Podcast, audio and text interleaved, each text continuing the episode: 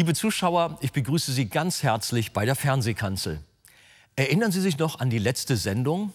Dort haben wir gehört, wie Petrus und Johannes einen gelähmten Mann heilten und wozu solche Wunder auch in unserer Zeit dienen. Heute wollen wir weitere Aspekte dieser Heilung betrachten. Wie ist dieses Wunder geschehen? Was hat der Name Jesus damit zu tun? Welche Rolle spielte der Glaube des Gelähmten? Und was tat Petrus nach diesem Wunder? Darüber spricht Pastor Wolfgang Wegert in der nun folgenden Predigt.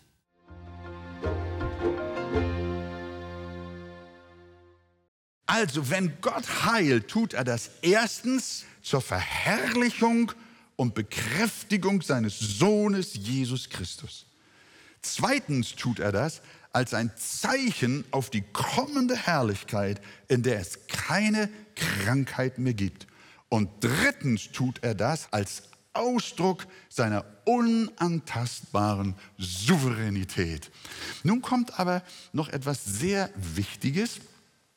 Nachdem die Menschen rund um den Tempel die Wunderheilung des gelähmten Bettlers miterlebt hatten, wollten sie wissen, wie wir schon sagten, wie das möglich war. Ihr Apostel, erklärt uns, was ist hier passiert. Wie war das Wunder möglich? Warum Gott Wunder tut, das haben wir gesehen. Und Petrus hat es uns auch erklärt.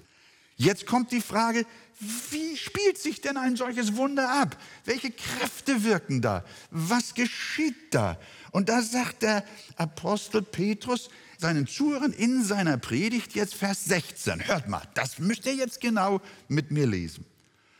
Und durch den Glauben an seinen Namen hat sein Name diesen hier stark gemacht, den ihr seht und kennt. Ja, der durch ihn gewirkte Glaube hat ihm diese volle Gesundheit gegeben vor euch allen. Es gab also zwei Ursachen oder zwei Komponenten, die den Mann gesund gemacht haben. Das erste ist der Name Jesus. Petrus sagt, sein Name hat diesen hier stark gemacht. Das war die Botschaft. Ihr lieben Juden hier im Tempel, der Name Jesus hat es getan. Ihr wollt es wissen. Es war Jesus Christus, den ihr verworfen habt. Vorher hat er ja bei dem Geschehen des Wunders, hat Petrus gesagt, im Namen Jesu Christi, des Nazareners, steh auf und geh umher.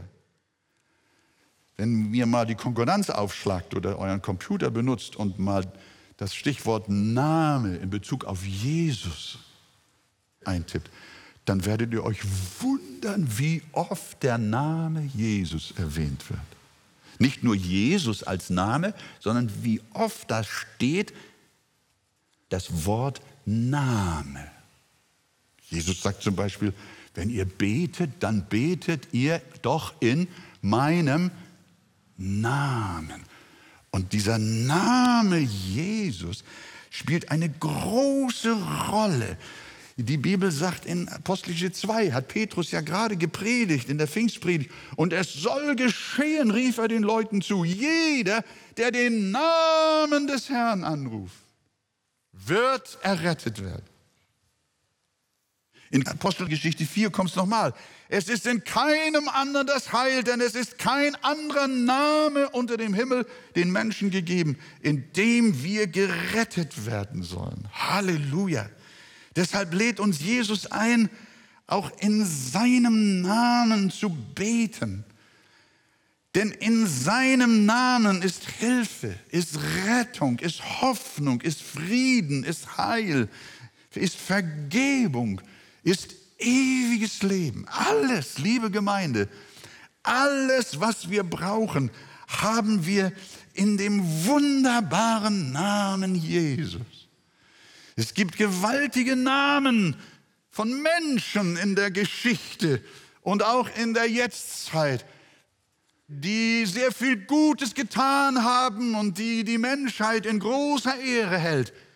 Aber alle diese Namen sind wie Schall und Rauch im Vergleich zu diesem einen Namen, Jesus Christus. Er ist der Name über alle Namen. Kein Name auf Erden ist ihm gleich. Diesen Namen hat uns der Vater gegeben, indem er zu Josef sagte, Maria wird einen Sohn gebären, dem sollst du den Namen Jesus geben, denn er wird sein Volk retten von ihren Sünden. Du sollst ihm den Namen Jesus geben. Liebe Gemeinde, und so wollen wir sehen, dass Petrus gesagt hat, durch den Namen Jesus ist dieser hier gesund geworden. Und das Zweite, das bei dieser Heilung eine entscheidende Rolle spielte, einmal der Name Jesus und das Zweite ist der Glaube. In Vers 16 wieder, durch den Glauben an seinen Namen. So wörtlich ist die Heilung geschehen. Aber schaut euch mal den Satz ganz genau an. In demselben Satz kommt Petrus nochmal auf den Glauben zu sprechen und sagt, ja, der durch ihn, durch den Namen Jesus gewirkte Glaube hat ihm diese volle Gesundheit gegeben. Dieser Satz ist so ein bisschen in sich verschachtelt, wenn ihr ihn euch anschaut. Aber wenn ihr ihn so richtig, so eins nach dem anderen studiert, wird er immer klarer. Es war durch den Glauben des Bettlers geschehen, dass er gesund geworden ist. Deswegen sagt Jesus nicht selten, dein Glaube hat dir geholfen. Dein Glaube hat dich gesund gemacht. Aber Petrus, obwohl er ganz am Anfang seines Aposteldienstes stand und noch keinerlei Lehrbriefe vorgekommen sind. Die Gemeinde war ein paar Tage alt.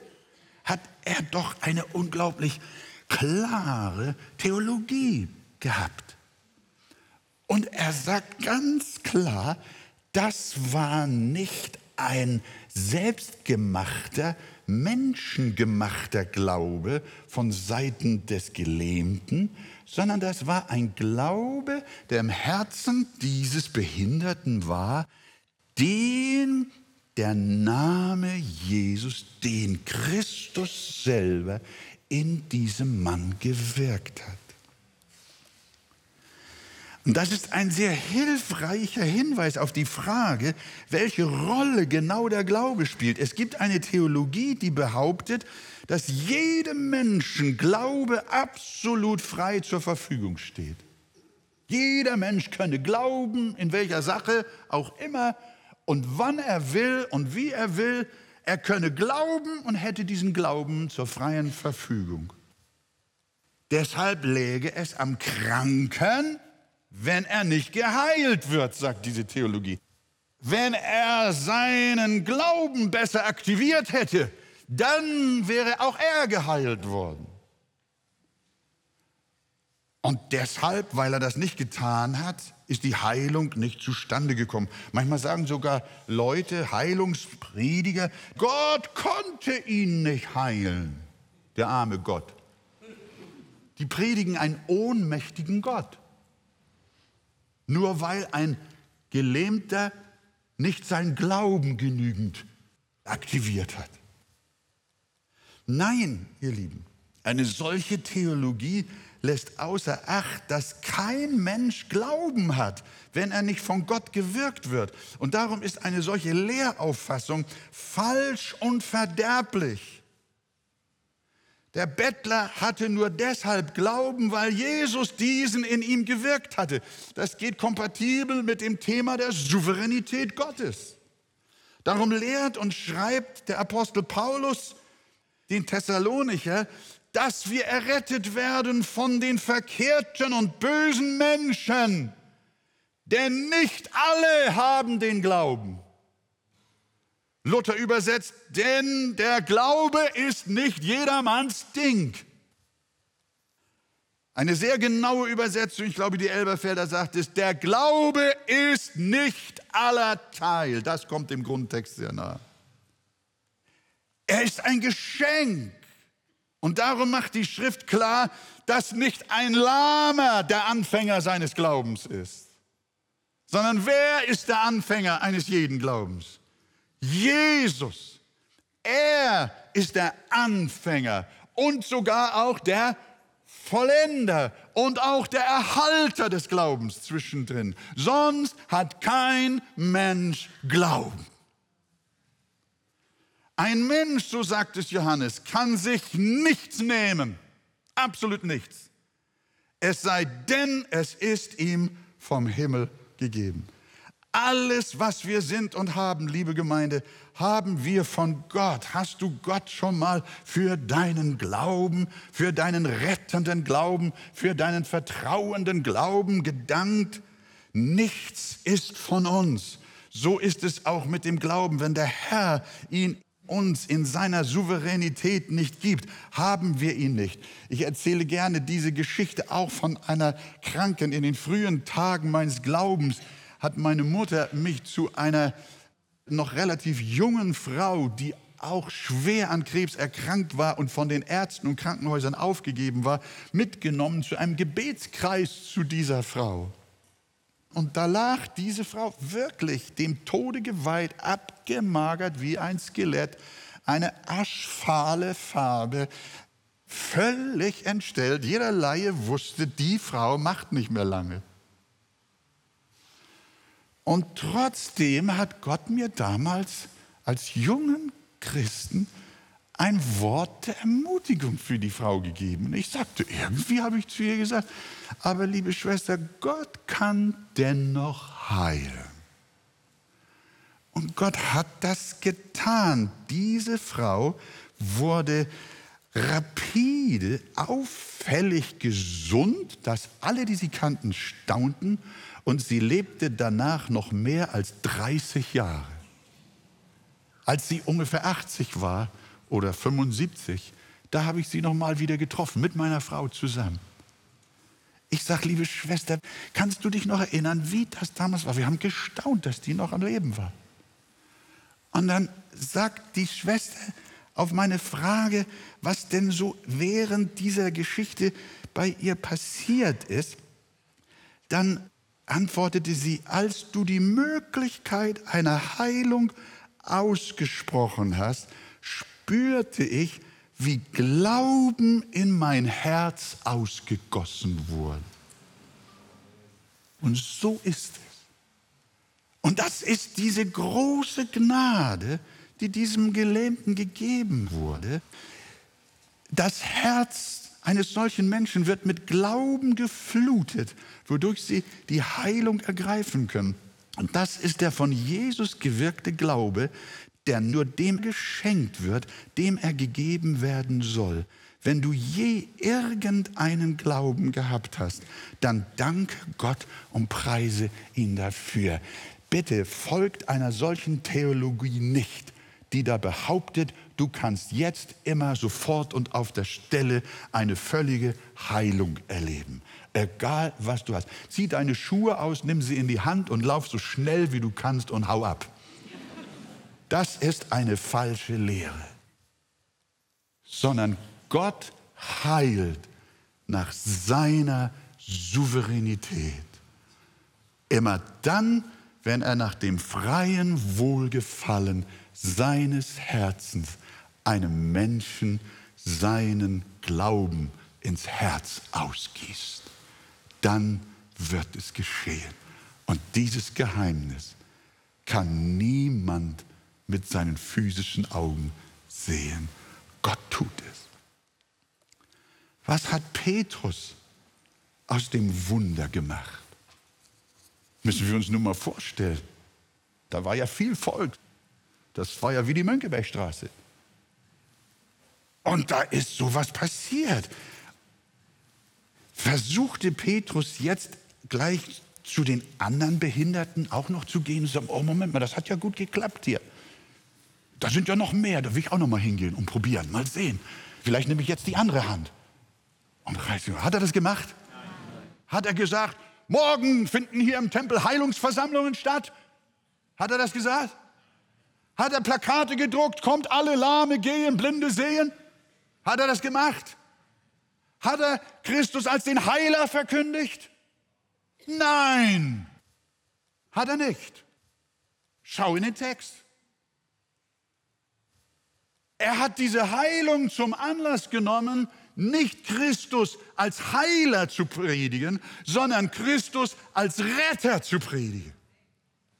Und das ist ja, was wir niemals übersehen dürfen. Von Vers 12 geht es los. Als Petrus das sah, wandte er sich an das Volk und er predigte. Er sagte ihnen, ihr habt ihn verworfen, aber Gott hat ihn verherrlicht. Er ist Gottes Sohn, er ist auferweckt. Er nahm der Petrus diese Heilung nicht zum Anlass, Christus als Heiler zu predigen, sondern als Retter. Und er sagt in Vers 19, so tut nun Buße und bekehrt euch, dass eure Sünden ausgetilgt werden, damit Zeiten der Erquickung vom Angesicht des Herrn kommen. Er predigt nicht, kommt her, Jesus will euch alle heilen, sondern er predigt, kommt her und tut alle Buße damit eure Sünden ausgetilgt werden. In Vers 26, dem letzten Vers seiner Predigt. Euch zuerst hat Gott, als er seinen Knecht Jesus erweckte, ihn gesandt, um euch zu segnen. Worin? Indem ein jeder von euch sich von seiner Bosheit bekehrt. Das ist die Schlussfolgerung von Petrus. Er hat nicht gesagt, habt ihr gesehen, wie der geheilt wurde? Ihr könnt auch alle geheilt werden. Nein, er sagt, habt ihr gesehen, was Gott getan hat? Euch kann auch vergeben werden. Auch ihr solltet Buße tun. Ihr sollt errettet werden. Merkt ihr, wie Petrus dieses Heilungswunder nicht für Sensationalität benutzt, sondern er benutzt dieses Heilungswunder in der Weise, dass er dadurch das Evangelium erklärt. Und darauf kommt es an, ihr Lieben.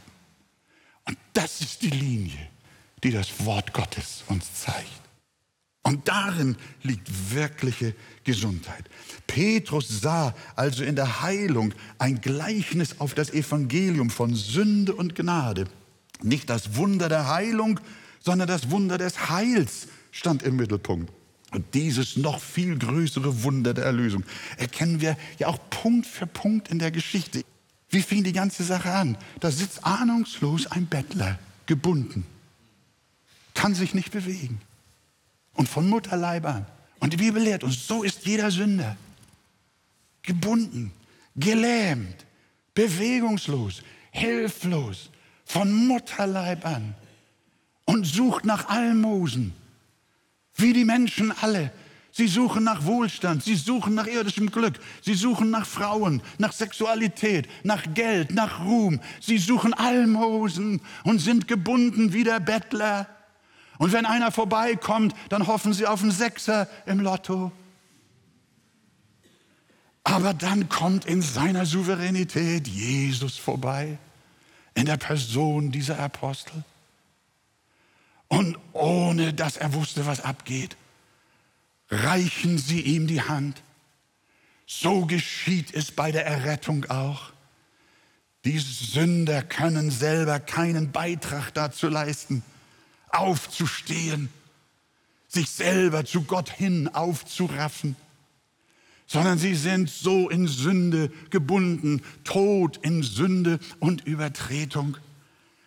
Und der Herr kommt und schenkt dir den Tag deiner Befreiung.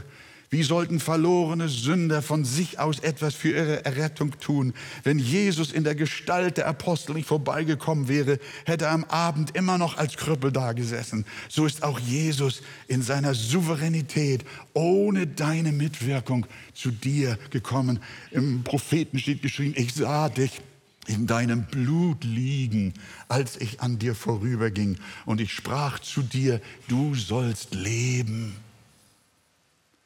Dann sagt Petrus, sieh uns an. Auch Evangelium. Im Alten Testament heißt es, blicket auf mich aller Weltenden. Freund, Jesus steht vor dir durch diesen Gottesdienst. Du bist vielleicht nicht äußerlich verkrüppelt, sondern strotzt vor Fitness, aber deine Seele ist krank. Dein Geist ist verkrüppelt. Du bist lahm an deinem Herzen. Und jetzt steht Jesus vor dir und er ruft dir zu und er sagt, schau mich an, schau aufs Kreuz, blick auf Jesus. Und du blickst auf Jesus. Noch nie hast du das getan. Und im selben Moment kommt derselbe Christus, nimmt dich bei der Hand und spricht ein Wort zu dir. Reichtum und langes Leben habe ich nicht, aber was ich habe, das gebe ich dir. Ewiges Leben für immer. Halleluja. Und du stehst auf und springst.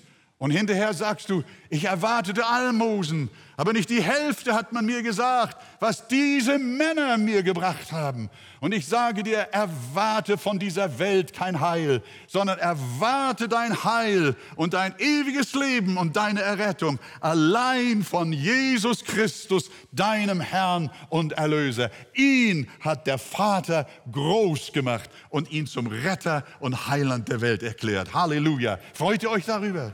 Oh, das ist wunderbar. Ja, das ist wahr. Der Bettler erwartete Almosen. Auch wir erwarten von Jesus manchmal nur ein besseres Leben hier auf Erden. Eine Frau, eine Arbeit, ein besseres Einkommen, Gesundheit. Aber der Bettler erwartete viel zu wenig von den Aposteln. Gold und Silber haben wir nicht. Aber was wir haben, das geben wir dir. Und so nahm Petrus den kranken Mann an die Hand, richtete ihn auf.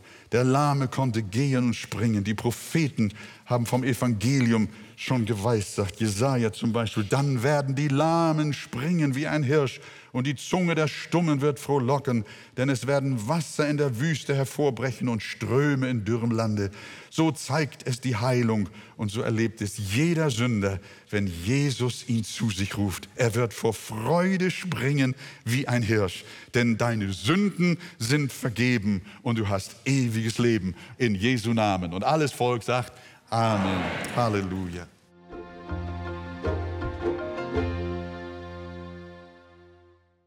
Wir wollen in erster Linie Christus als Retter verkündigen, aber den Menschen auch zeigen, welch einen barmherzigen Gott wir haben, indem wir auch praktische Hilfe für Menschen in Not leisten. Dies tut die Arche in vielen Ländern der Welt durch humanitäre und diakonische Missionsprojekte. Sehen Sie jetzt einen kurzen Film, wie auch in Brasilien diese Hilfe zum Segen wird.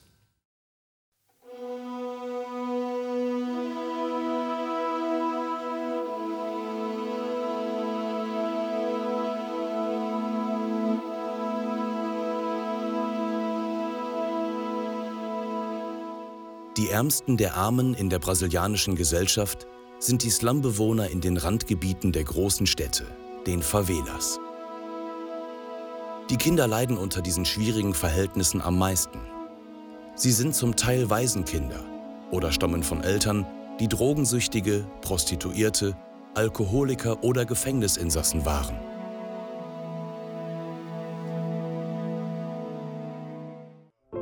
Wie auch bei dem zehnjährigen Bruno. Seine Mutter saß im Gefängnis und er lebte alleine auf der Straße.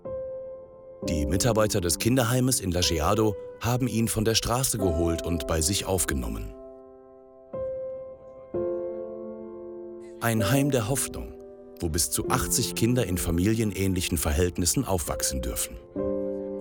Das Projekt Kinder in Familien wurde 1979 von dem Ehepaar Krüger gegründet und wird seit Jahren von der Arche Hamburg unterstützt. So versorgen sie regelmäßig Familien aus den armen Vierteln mit Grundnahrungsmitteln. Denn diese Lebensmittelpakete bedeuten eine große Hilfe für die armen Familien. Darüber hinaus kämpfen die Mitarbeiter vor Ort für die Rechte der Hilfsbedürftigen. Wie im Fall des jungen Mannes, der unverschuldet in das Schussfeld zweier Gangs geriet. Der Herr Badesso, der hat er kann zurzeit sich nie, er kann nicht laufen, er kann nicht gehen und wir, wir sorgen für ihn eine Rente, dass er kann überleben, weil die Familie ist sehr in Not und die braucht das Geld für gestern, für gestern.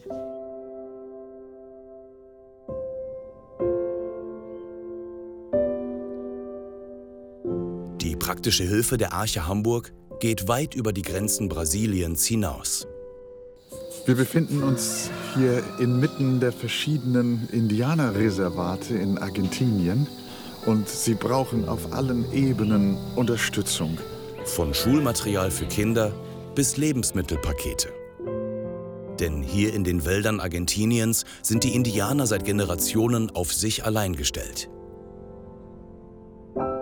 Reichen Sie den Ärmsten Ihre Hand. Gemeinsam können wir der Not begegnen und Hoffnung schenken.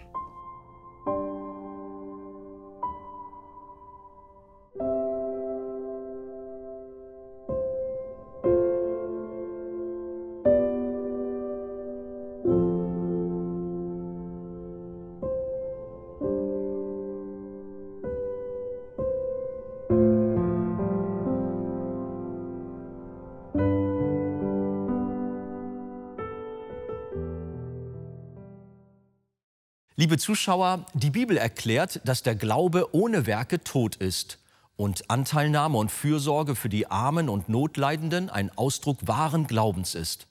Wir bedanken uns bei allen, die uns dabei unterstützen und dadurch neue Hoffnung und Lebensperspektive in das Leben vieler Menschen in aller Welt bringen.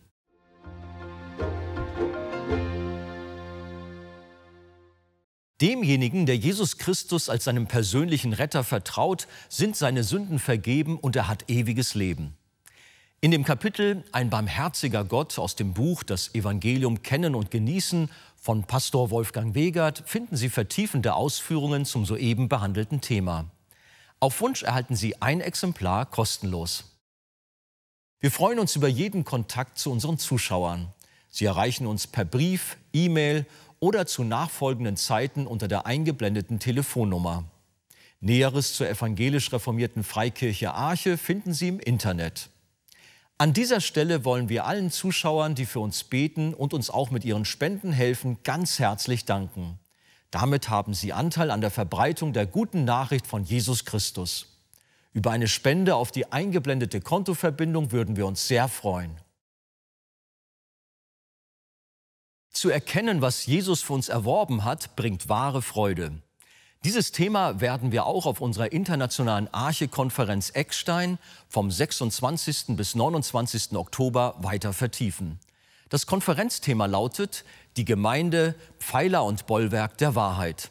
Die Sprecher sind CJ Mahaney, Bob Coughlin und Jeff Purswell aus den USA sowie Christian Wegert, Wolfgang Wegert und Andy Mertin. Parallel läuft ein Kinderprogramm. Bitte melden Sie sich online an auf ecksteinkonferenz.de. Wir freuen uns auf Sie. Das war's für heute. Vielen Dank für Ihr Interesse.